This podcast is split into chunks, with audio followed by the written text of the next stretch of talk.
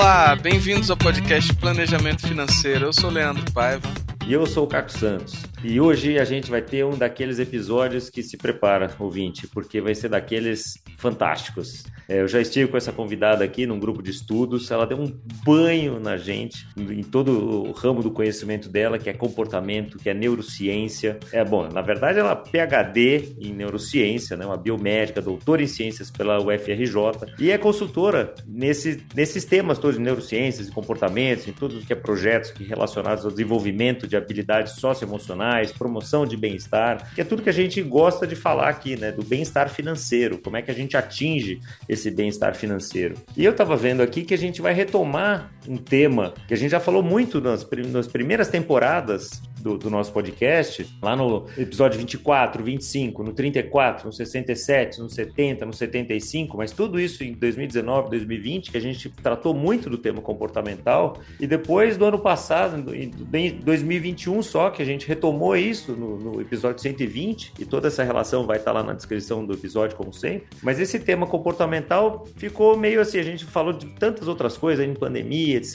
E é, e é um prazer ter daí a Natália da Flon Yunis aqui, essa PhD, para falar para gente desse assunto que é absolutamente apaixonante. Ela fala muito bem, vocês vão ver que o papo aqui vai ser delicioso, porque no final das contas é o comportamento que vai determinar se a gente vai guardar dinheiro, se não vai, se a gente vai entrar em pirâmide, se não vai. É sobre tudo isso, Natália, que eu quero que você conte para a gente aqui, te dando as boas-vindas, te agradecendo pela sua gentileza, sua disponibilidade de estar aqui para falar com a gente, falar com o nosso ouvinte sobre neurociência, sobre finanças e sobre esses temas todos que eu sei que você é apaixonada. Bem-vinda. Obrigada, Caco. Obrigada, Leandro. Eu fiquei muito feliz com o convite e é sempre bom falar sobre. Eu gosto muito de falar sobre o tema, né? Eu brinco que é, neurociência e comportamento é um tema que a gente já tem uns passos na frente do engajamento das pessoas, porque as pessoas têm pelo menos curiosidade sobre o que a gente está falando. Então, acho que esse, espero que esse papo corresponda a essa expectativa também. E vamos começar a conversa.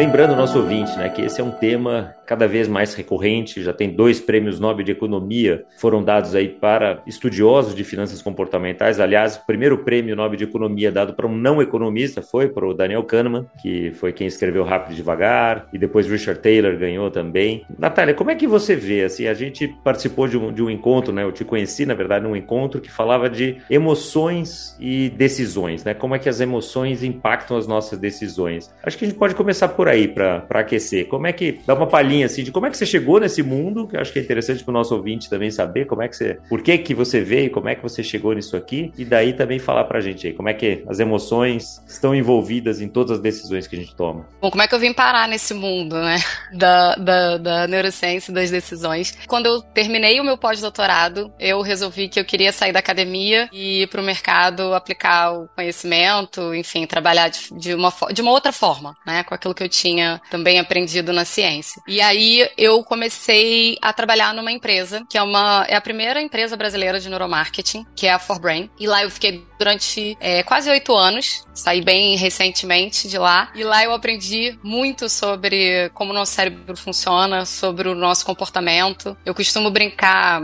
eu dou aula também, né, de neurociência comportamental e muitas vezes voltada para publicidade, para o consumo. Então eu costumo brincar com os meus alunos que a gente faz essas aplicações da neurociência comportamental, né, que é, vamos, vai no marketing, aqui para finanças, e a gente vai tentando entender como isso se aplica, mas no final das contas a gente está falando de como o cérebro funciona. E é isso que me encanta. A gente tem muitas formas de aplicar esse conhecimento, mas no final a gente está falando de comportamento, de comportamento, é como a gente se comporta com a nossa família, com as pessoas que a gente conhece. E isso me encanta e quanto mais eu estudo, mais encantada eu fico. Aliás, tem uma frase e... que a gente já falou aqui outras vezes, né? Se conhecimento bastasse, todo mundo tinha barriga de tanquinho e era bilionário. Né? A gente sabe o que tem que fazer. Por que, que a gente não faz, Natália?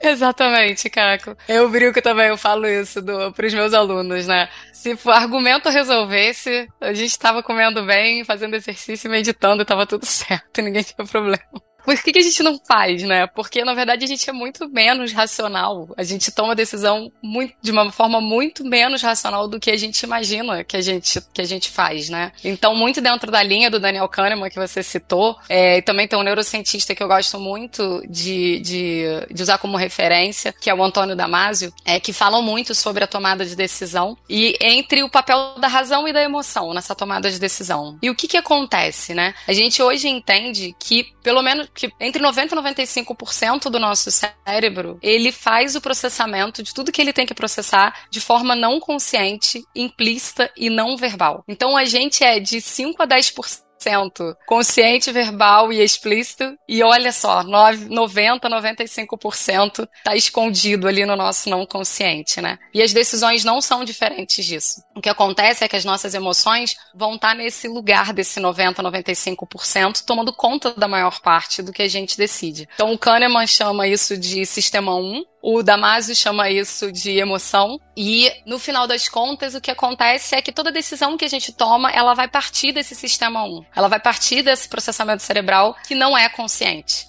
Vou dar um exemplo para vocês que é uma é um artigo bem clássico que eu gosto bastante, que fala sobre a tomada de decisão e, inclusive, como o nosso cérebro percebe essa decisão que a gente toma. O experimento é um artigo científico e aí o que ele traz é uma degustação de vinhos. Então as pessoas é, precisavam experimentar dois, duas taças de vinho e essas ta duas taças de vinho eram dadas para essas pessoas e, e era dito para elas: olha, esse vinho aqui custa 5 dólares, esse vinho aqui custa 45 dólares. E um outro grupo tinha um vinho que custava 10 e 90. E pediam para as pessoas dizerem como é, se você tivesse que dizer qual que você gosta mais, né, dar uma, uma escala de like, qual que você gosta mais. A pessoa aprova. E o que não deve ser surpresa para ninguém é que as pessoas gostam mais do vinho de 45 em relação ao de 5 e de 90 do de 10. Todos nós fazemos isso o tempo inteiro. E aí, claro que ela tá enviesada pelo preço, né? Pela informação. Mas o mais bonito desses. Uhum. Exatamente. Mas o mais bonito desse experimento que eu acho, o resultado que se segue é esse. As pessoas foram monitoradas por ressonância magnética enquanto elas estavam fazendo o teste. E o que acontecia é que quando elas experimentavam o vinho mais caro, a região cerebral responsável pela percepção de prazer ela era de fato mais ativada do que quando ela experimentava o vinho mais barato. Então ela não diz só que ela gostou mais do vinho mais caro porque ela sabe que é mais caro e porque ela quer agradar ou porque é mais correto que ela diga que o vinho mais caro é o melhor. Mas o cérebro dela tá percebendo aquele vinho mais caro como mais prazeroso de fato o mais caro realmente deu mais prazer para ela. Exatamente. Seja o fato por ser mais gostoso ou por ser mais caro, mas de alguma forma deu. Era o mesmo. Ah, desculpa, uma informação que eu não falei. Era, Era o mesmo, mesmo vinho. vinho.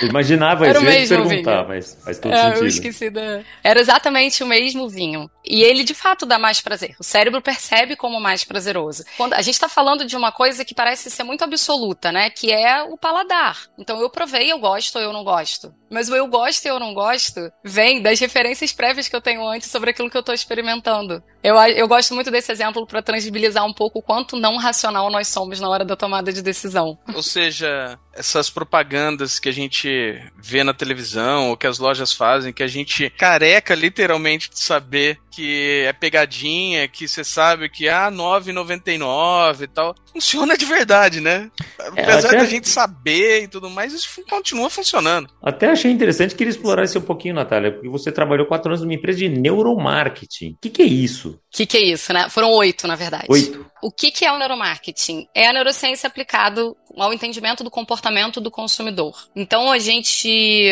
é, lá na Forbrain, a gente trabalha não só com é, compartilhando esse conhecimento com os clientes, mas também, que é o core principal, que a gente faz pesquisas a partir de metodologias neurocientíficas, ou seja, são métodos que vão pegar essa resposta do sistema 1, essa resposta que a gente não consegue verbalizar, para entender o comportamento do consumidor. Então, isso pode ser aplicado para comunicação, pode ser aplicado para desenvolvimento de produto, pode ser aplicado para desenvolvimento de embalagem, desenvolvimento de serviço. A Fabrain tem muitos clientes do mercado financeiro, né? E, e é muito interessante porque esse trabalho ajuda, inclusive, a gente a. A gente chega a ajudar o próprio cliente, né? Não é só, ah, eu vou fazer uma publicidade que vai convencer a pessoa de fazer o que ela não quer. Não, porque não, não tem esse lugar, né? Então, por exemplo, o que, que eu faço para a pessoa entender melhor o, o serviço que eu estou oferecendo e assim poder escolher de uma forma mais clara? Qual é o jeito que eu falo que ela entende melhor ou que chega para ela, para ela associar com as, com as questões corretas que esse serviço se propõe a fazer? Então, a gente consegue entender o comportamento e as escolhas do consumidor pelo sistema 1. A pesquisa tradicional traz mais o sistema 2 e a gente consegue acionar ali o sistema 1. E muitas vezes é super interessante trabalhar com as duas, né? Porque tem coisas que só o sistema 1 vai fazer, o sistema 2 vai fazer, né? Se eu preciso que a pessoa fale, eu tenho que perguntar para ela, né? Eu não tenho como acessar essa fala de outra forma. Mas eu tenho como acessar, por exemplo, com, é, o que o cérebro dela acha mais agradável ou desagradável sem ela ter que verbalizar para mim, por exemplo. E com isso você consegue, de repente, oferecer produtos ou serviços de uma forma que vai ser mais aceitável, ou seja, que provavelmente as pessoas vão consumir mais porque está é, sendo envelopada de um jeito que ela vai gostar de ouvir ou que aquilo vai fazer mais sentido para ela. Exatamente. Eu brinco que quando a gente fala que trabalha com diz que a gente faz neuromarketing, o que as pessoas imaginam é que a gente está hipnotizando as pessoas para elas fazerem o que elas não querem fazer. E não é isso que a gente faz. O que a gente faz é entender o que elas querem e oferecer para elas o que é valor e o que é bom para elas, né? É muito mais para esse lugar. Até porque eu acho que é uma coisa que eu sempre gosto de falar, que eu comento muito em aula com os meus alunos, né? Existe muito uma, uma expectativa que eu acho que é um pouco mágica sobre a neurociência, no sentido de, né, num instalar de dedo eu resolvo todos os problemas para lidar com o meu cliente. Existe um botão de compra que eu preciso acionar no cérebro do meu consumidor. A gente está falando do, do órgão, talvez do órgão mais complexo que exista né, no, no ser vivo. Não seria tão simples assim a gente chegar nesse lugar, né? Então não existe botão de compra, não existe um instalar de dedo. O que existe, o que a neurociência traz, é trazer as, as bases biológicas do entendimento do comportamento. E com isso a gente consegue trabalhar melhor para entregar para as pessoas aquilo que elas querem e precisam.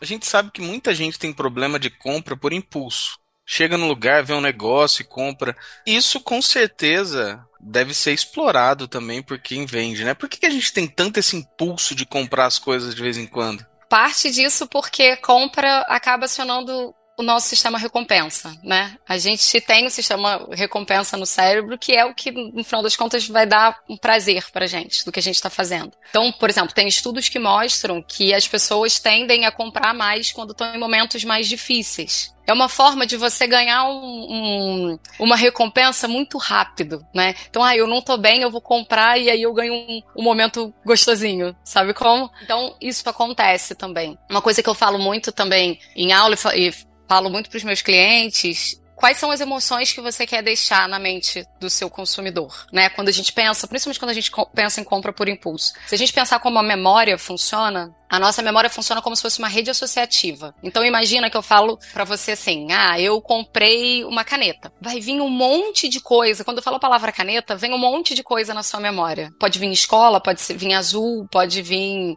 caderno, vai vir um monte de coisa. Na memória de cada um vão vir referências diferentes, algumas coincidentes e outras diferentes. E pode ser que você tenha um problema com a caneta e venha uma emoção ruim junto também. O que acontece quando eu falo de um produto de uma marca é que eu tô acionando essa rede associativa que foi formada no cérebro do meu consumidor a partir das referências que ele tem de mim. Então, da, da minha comunicação, do que eu entrego para ele, mas também sobre a experiência que ele tem comigo. Então, quando ele compra uma coisa por impulso, se arrepende, né? Ou não era aquilo que ele queria, ou a entrega é feita de uma maneira que ele não esperava, porque tá aquém do, do, do, que, ele, do que ele esperava, eu tô, eu tô colocando lá no sistema 1 dele um carimbinho de não foi legal. Eu não me senti bem depois que eu fiz isso. Claro que a gente pode repetir o comportamento mesmo quando ele não faz bem, a gente sabe disso né? Porque de alguma forma ele aciona de novo o sistema recompensa. Alguma também. recompensa vai ter, né? É. Exatamente. Mas o que eu tô deixando ali é, uma, é carimbando o sistema 1 daquela pessoa em relação à minha, a, ao meu nome, à minha marca, com uma emoção que não é legal. Então eu sempre faço essa provocação para as pessoas, né?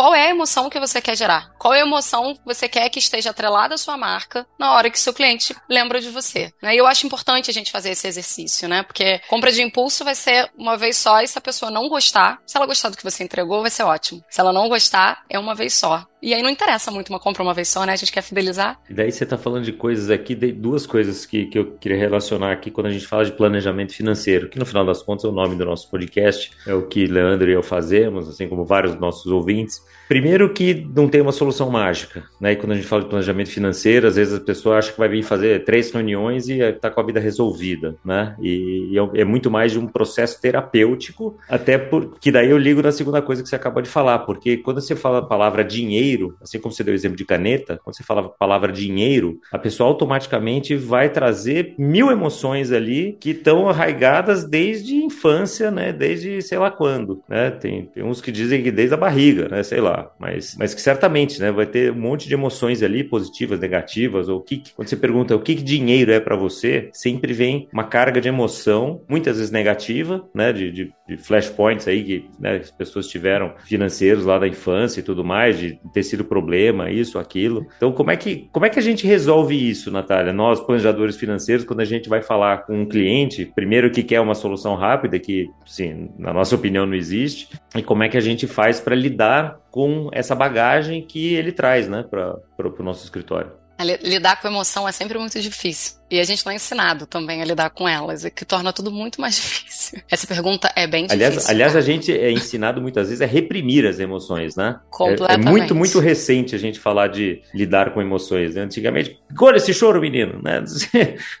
Exatamente. E o que a gente faz para não lidar com as emoções é negligenciar os assuntos que mobilizam emoções que a gente não sabe lidar normalmente dinheiro é uma delas, né? Eu não sei. O que que eu, o que que eu penso sobre isso? Primeiro é ter um ouvido sempre muito aberto para entender o real problema, a real questão que esse cliente tem com o dinheiro no caso. Ele Você pode falou não saber, isso né? vem de vários Porque ele, ele também pode, pode não, saber, saber. Completamente. Normalmente ele não sabe, né? Completamente. Vou, indo para de novo para o sistema 1, né, e para e para decisão, o que que acontece? A gente toma melhores decisões e a gente toma decisões que são mais confortáveis pra gente quando a gente tem mais referências. Obviamente, quando aquilo não mobiliza algo muito emotivamente muito difícil, mas quando a gente tem mais referências que a gente consegue é, se cercar delas. Então eu penso que uma maneira. Não, não tem uma maneira. Imagino que não tem uma maneira muito rápida, tipo um botão e um estalar de dedos. Nessa, a gente compartilha desse, desse entendimento. Mas eu acho que dar referências onde a pessoa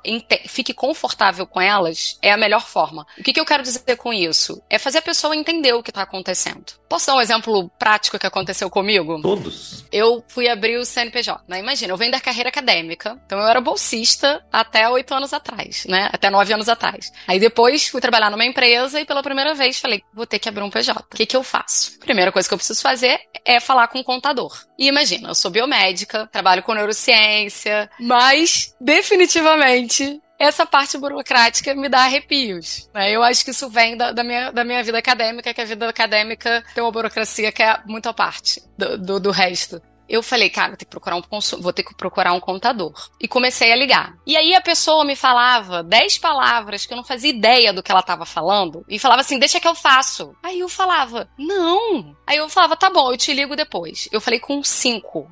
No quarto, eu falei assim, eu não vou abrir o PJ, porque eu não faço ideia do que vai acontecer com o meu dinheiro. E aí o quinto sentou comigo e falou assim: deixa eu te explicar. E aí ele falou numa linguagem que eu entendia, sem nomes, sem termos difíceis para chegar nas pessoas. E aí eu pude. Claro que tem coisa que eu não entendo ainda, né? E que eu falo assim: me ajuda, porque isso aqui eu não tô entendendo. Aí ele fala: eu vou fazer para você, mas deixa eu te explicar para você saber o que tá acontecendo. Então eu me sinto muito mais seguro e muito confortável. Então toda vez que eu preciso recorrer a ele, não é um problema, não tem palpitação, não tem.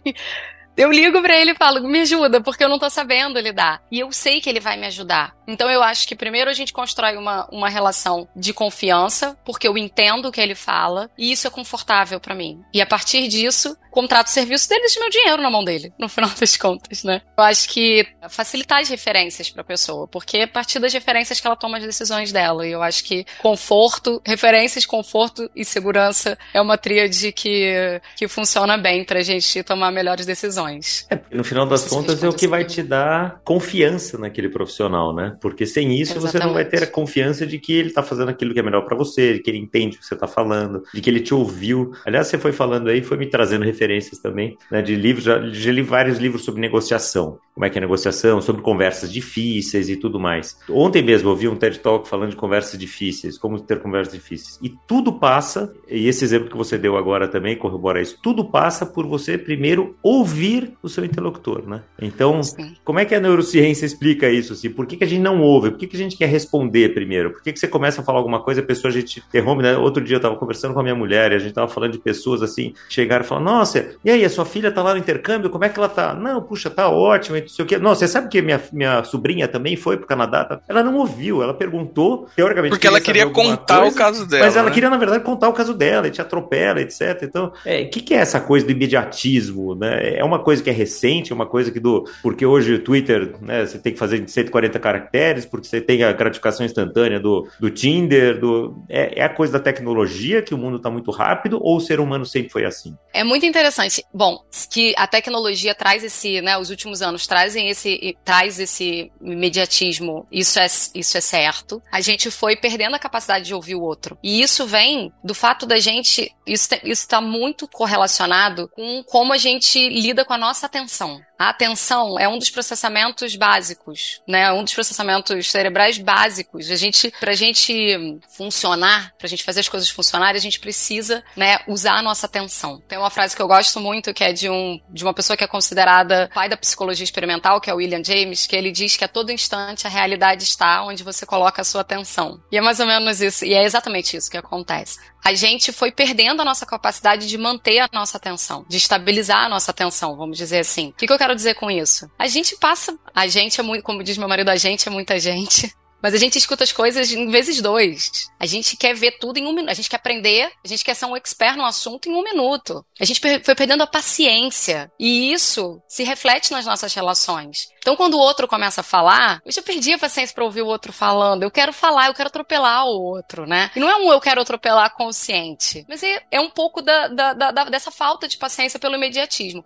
Várias pessoas que eu admiro muito que falam uma coisa que eu acho muito bonita, que a atenção é a atenção é o maior presente que você pode dar para uma pessoa, a sua atenção. E é muito difícil, porque a gente sequer dá atenção pra gente. A gente, quer ver um exemplo é, muito bobo que eu gosto muito? Tomar banho. As pessoas tomam banho tentando ser produtivo atualmente. Fica, escuta, fica escutando um vídeo, fica ouvindo uma aula. Não, vai tomar banho. Tome banho sem fazer nada, Caco. É tão importante. Ah, Foque no banho. Banho. Porque até pela forma com que a gente consegue, como a nossa criatividade, como a nossa capacidade de criação funciona, a gente precisa de momentos de desligar. A gente precisa de momentos onde o nosso cérebro fica off de tarefa, de tarefas cognitivas e executivas. Então o banho é ótimo. Essa coisa da ideia do banho, ela é super necessária. A gente tá perdendo as ideias do banho, porque a gente não para mais. E aí a gente não para para ouvir o outro. E aí eu acho que tem uma outra coisa também. Vou emendar um assunto no outro. Ué, Mas tem uma outra essa, coisa essa também. Essa parte que você falou agora eu vou pedir pro Leandro cortar, porque senão minha mulher vai ouvir e vai falar assim, tá vendo? Eu tô te falando.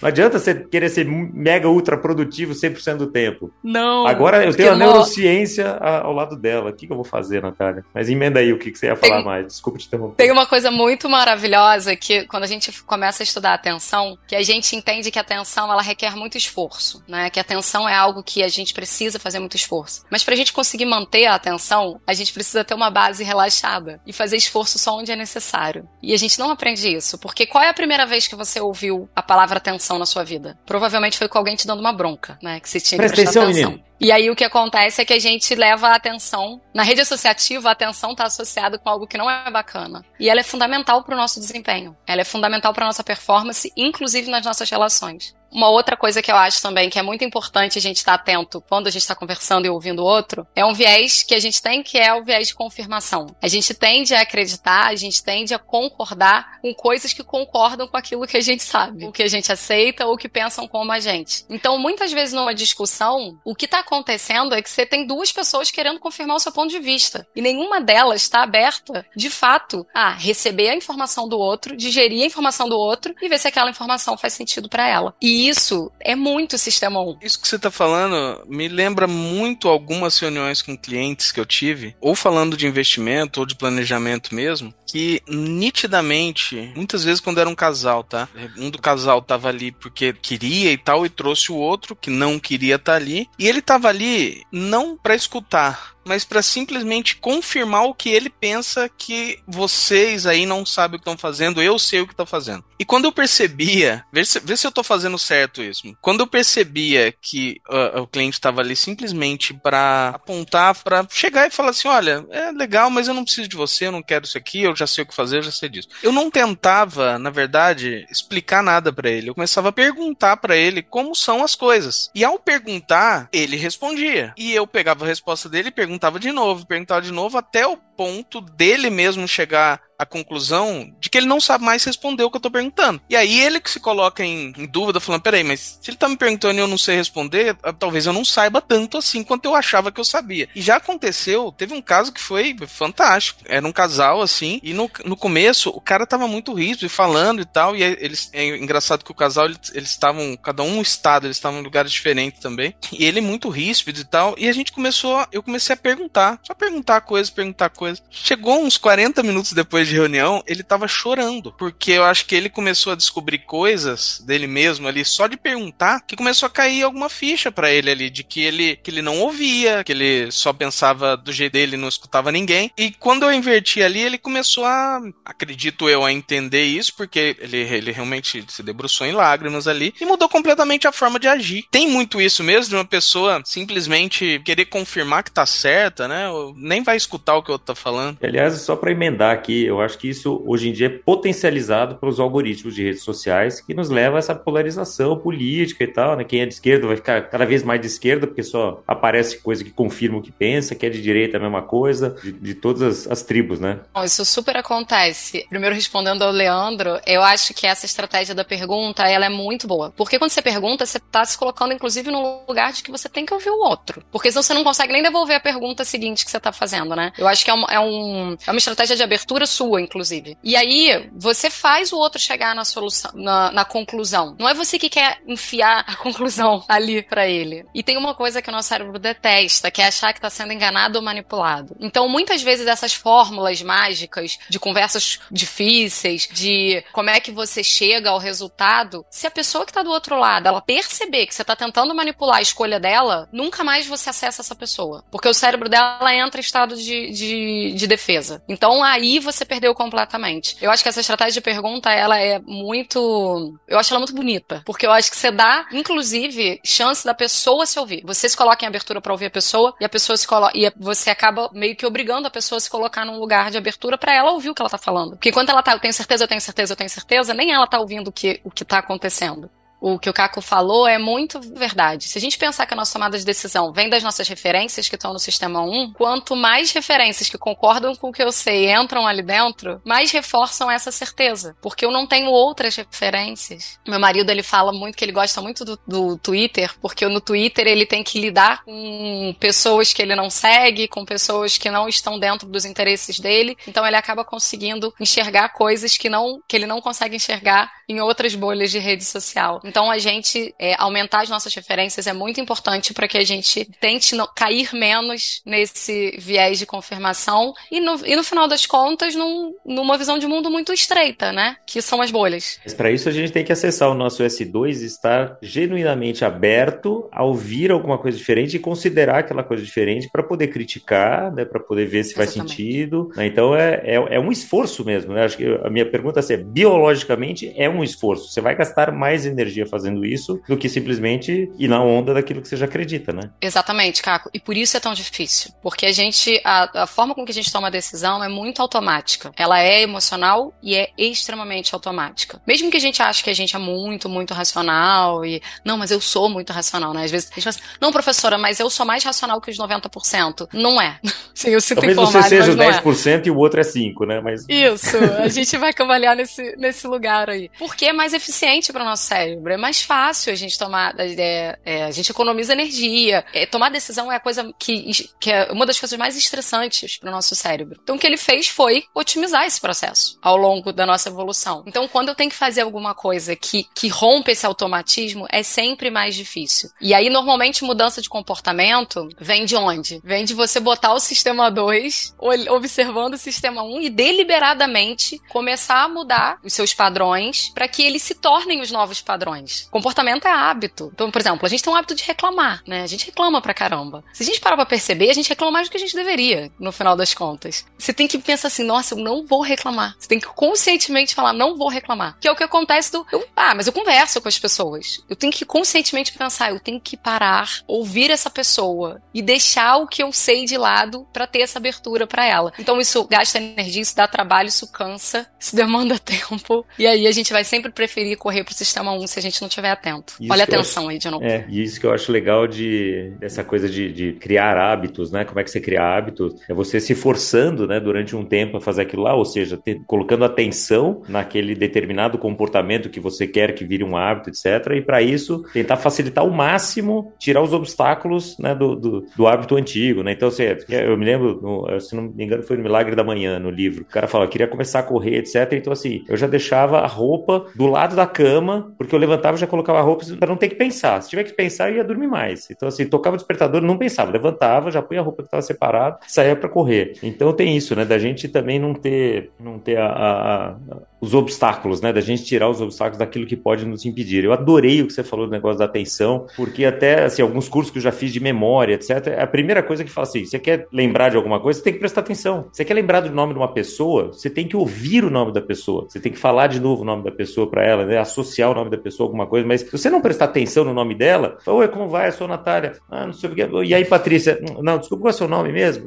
então, se eu não parar para prestar atenção, não tem como ativar a memória. Isso é muito interessante. E eu estava ouvindo também quando a gente se preparava para conversar com você, que para conversar com uma pós-doutorada e tudo mais, a gente tem que se preparar um pouco, né, Natália? Eu vi um, um, um, vídeo também que eu achei super interessante, falando dessas, dessa coisa de atenção e da como a gente é, tem que cuidar do nosso cérebro. E a pessoa falou de quatro coisas básicas. Eu queria se confirmar com você ou que você comentasse. Ela falou: olha, tem quatro coisas básicas que todo mundo deveria fazer e que a gente normalmente na nossa vida moderna negligencia. Atividade física, a primeira delas, é tão importante para o cérebro quanto para o resto do corpo, né, ter uma atividade física. O sono, ter um sono de qualidade, pelo menos 7, 8 horas de sono. A alimentação, né, e principalmente vindo de coisas naturais e tudo mais, sair dos, dos químicos e muito industrializados. E finalmente, meditação, que eu sei que é uma coisa que você é muito especializada e faz meditação com seus alunos também e tal. Conta um pouquinho como é que é a, a, a química ou como é que é o, o funcionamento do cérebro para essas quatro coisas, se é que você concorda com elas, né? E, e se tiver alguma coisa a mais também que a gente deva prestar atenção, que o nosso ouvinte aqui fecha, fala, puxa, deixa eu olhar isso aqui para o meu cérebro funcionar melhor e com isso eu conseguir lidar melhor com essas coisas todas. Muito bom, Caco, concordo completamente com essas quatro, com esses quatro checks que a gente deveria dar. E isso vem muito de encontro com o que você estava falando também, que é a criação de hábito. Todos esses quatro passam por criar hábito. Exato.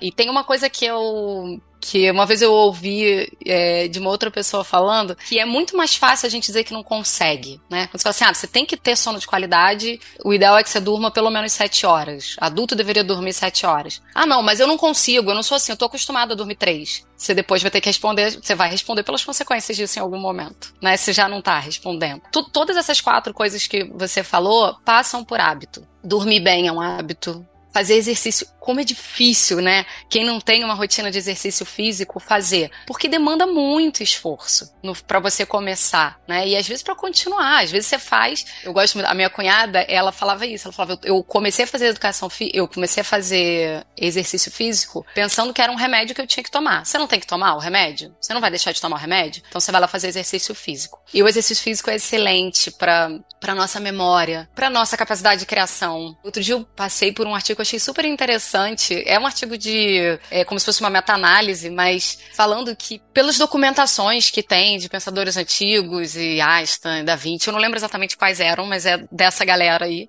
que tem alguns registros de que eles faziam longas caminhadas ou longas corridas antes de entrar em grandes projetos, né? Ou em grandes momentos de pensamento. Porque isso ajuda muito a gente a, a, a, na parte de criação, porque isso é uma outra tarefa que você dá para o seu cérebro, que não é aquela tarefa de foco estreito, né? Cognitivo de estar ali. Além Isso de é circular importante. o sangue, né? E, e, daí oxigenar melhor e Total. tudo mais, então... Total. Não, e aí se a gente parar pra pensar, é menos dor que você vai sentir, é menos desconforto. Aí lembra de colocar a atenção aonde você precisa? Se você tá sentindo dor e tá fazendo alguma coisa e tá trabalhando, o seu cérebro tá na dor, não tá no que você tá fazendo. Quando você faz exercício físico, o seu corpo se comporta melhor. O seu corpo te dá esse lugar de, mais, de estar mais relaxado e mais confortável na posição que você tá. Então isso ajuda também, porque isso cria uma base mais relaxada. Parece um, parece um pouco contraditório, né? Mas isso acontece. E a meditação, eu gosto muito quando eu escuto, ai, mas a minha cabeça é muito agitada, eu não consigo. Não, então aí que você tem que conseguir mesmo, né?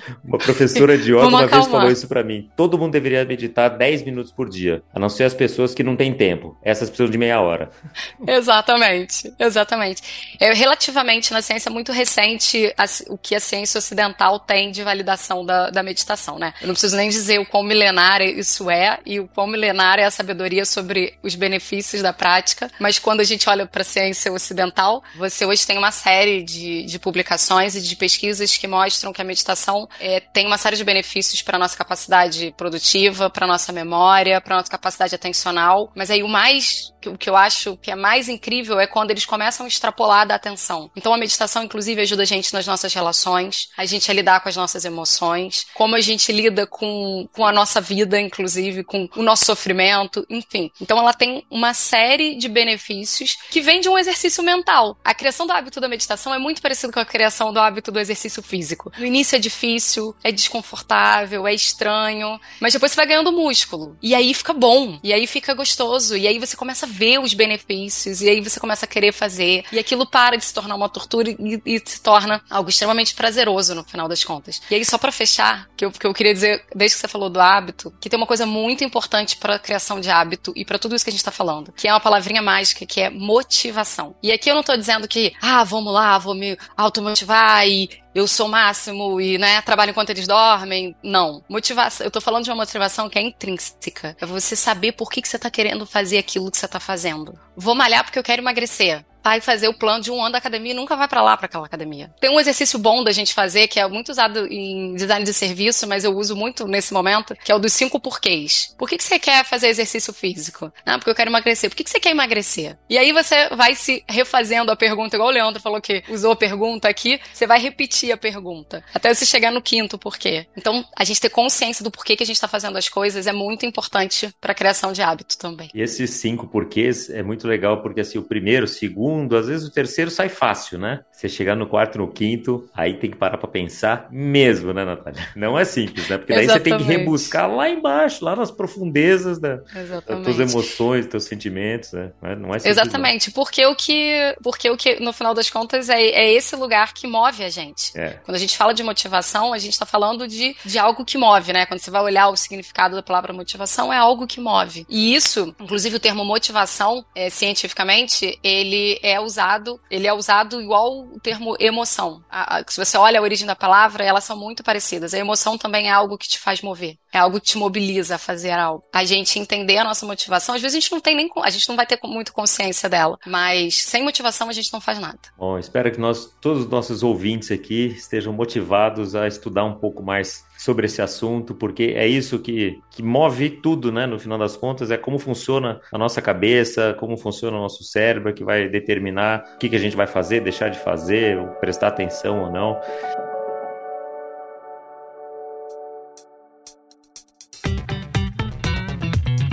E falando nisso, bom, uma pós-doutorado deve ter uma biblioteca gigantesca, mas a gente gostaria de que você como a gente pede para todos os nossos convidados aqui, é, indicasse algum ou alguns livros, séries, seriados, o que, que você acha de interessante, o que, que você traz de dica para o nosso ouvinte, Natália? Bom, meu livro, o primeiro livro que eu sempre falo e eu acho muito maravilhoso para a gente começar a olhar a tomada de decisão do ponto de vista razão e emoção, é do Antônio Damasio, que é o Erro de Descartes. Eu gosto bastante. Eu gosto muito da escrita do Damásio. Inclusive, tudo que. O Damásio é uma. O Antônio Damásio é uma referência. Então, tudo que vocês caçarem dele aí é, é, é sempre muito genial. E o Damásio tem uma forma de falar é, muito filosófica, muito reflexiva, que eu acho que é muito interessante. Bom, tem os livros do Kahneman, que vocês já, já citaram também, que é sempre uma super referência. Sobre séries Eu acho, eu gosto muito, tem uma série na Netflix que se chama Explicando, e aí tem uma menorzinha que se chama Explicando a Mente. Então ele fala de criatividade, ele fala de atenção, ele fala de meditação, fala sobre o cérebro do adolescente, como é que é o desenvolvimento do nosso cérebro, por que o adolescente faz as coisas do jeito que faz. Então tem uma série de, de temas assim, e, e são curtos, são episódios mais curtos que eu acho que vale muito a pena também. Eu vou incluir mais uma dica então minha aqui,